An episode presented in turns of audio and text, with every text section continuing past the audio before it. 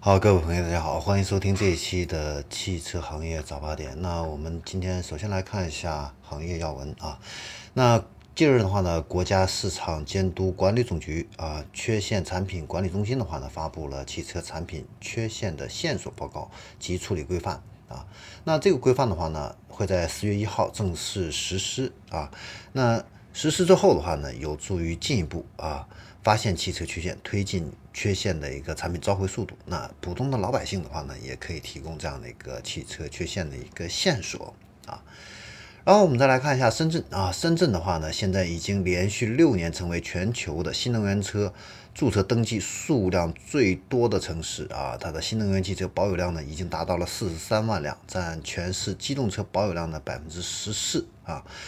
其中的话呢。它的这个全球新能源的物流车应用规模是全球最大的啊，超过了八点六万辆啊。然后我们再来看一下七月份的这样的一个造车新势力的交付数据啊，这个排名的话呢也发生了这样的一个变化。呃，理想跟小鹏的话呢，这个当月的交付量的话呢突破了八千啊，超过了蔚来汽车。那我们来看一下具体的数据，理想七月份是交付了八千五百辆。小鹏是交付了八千辆，未来的话呢是交付了七千九百辆。那小鹏的话呢，它交付的车辆的话呢，其中它的这个 P7 是卖了六千辆，是绝对的主力。其次是 G3 啊，是卖了一千九百辆啊。那未来的话呢，它的主力车型是它的 ES 六，是卖了三千六百辆。其次是 EC 六，是两千五百辆。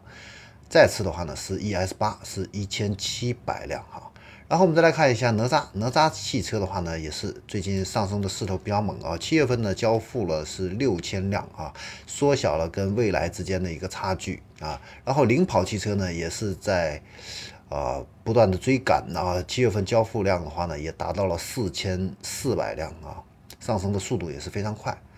然后我们再来看一下大众汽车啊，最近的大众汽车，上海大众啊，不是太顺啊。它的 SUV 的一个顶梁柱啊，就是途观 L，六月份呢，它的这个销量竟然只卖了四百三十一辆啊，创造了这个车上市以来的历史新低啊。呃，即使是去年疫情最为严重的这个二月份，那这台车呢，当时都卖了七百四十九辆啊，所以一款车卖四百。三十一辆啊，而且呢是大众的一个顶梁柱的 SUV 啊，卖这个数量的话呢，确实让人大跌眼镜啊，因为在以前啊，这款车是绝对的一个爆款的车型啊，月销量的话呢都是过万的啊。那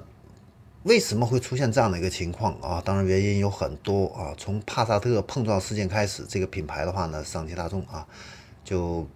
这个销量呢就开始下滑啊，呃，此外的话呢，就是中保研的这个碰撞实验的话呢，途观 L 它的这个表现的话呢也比较差，正面碰撞这个百分之二十五的偏置碰撞项目的话呢倒数第二啊，所以呢种种因素再加在一起，再叠加这个途观 L 这个颗粒捕捉器堵塞，这个导致排气管故障、油耗升高等等这样的一些问题，投诉也是名列前茅啊，所以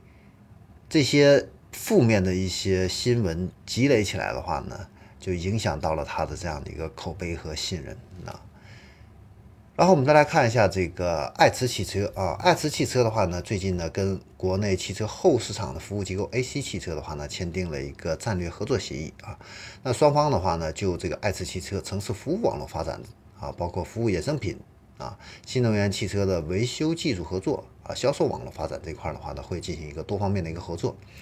目前的话呢，这个爱驰汽车它的服务品牌啊叫诺道啊，现在呢服务伙伴计划呢是扩展到了一百二十家啊，正在向这个二线、三线城市的话呢进行一个深化的一个覆盖啊。那通过跟这个后服务市场的 AC 汽车合作的话呢，会进一步强化它的这个销售服务能力啊。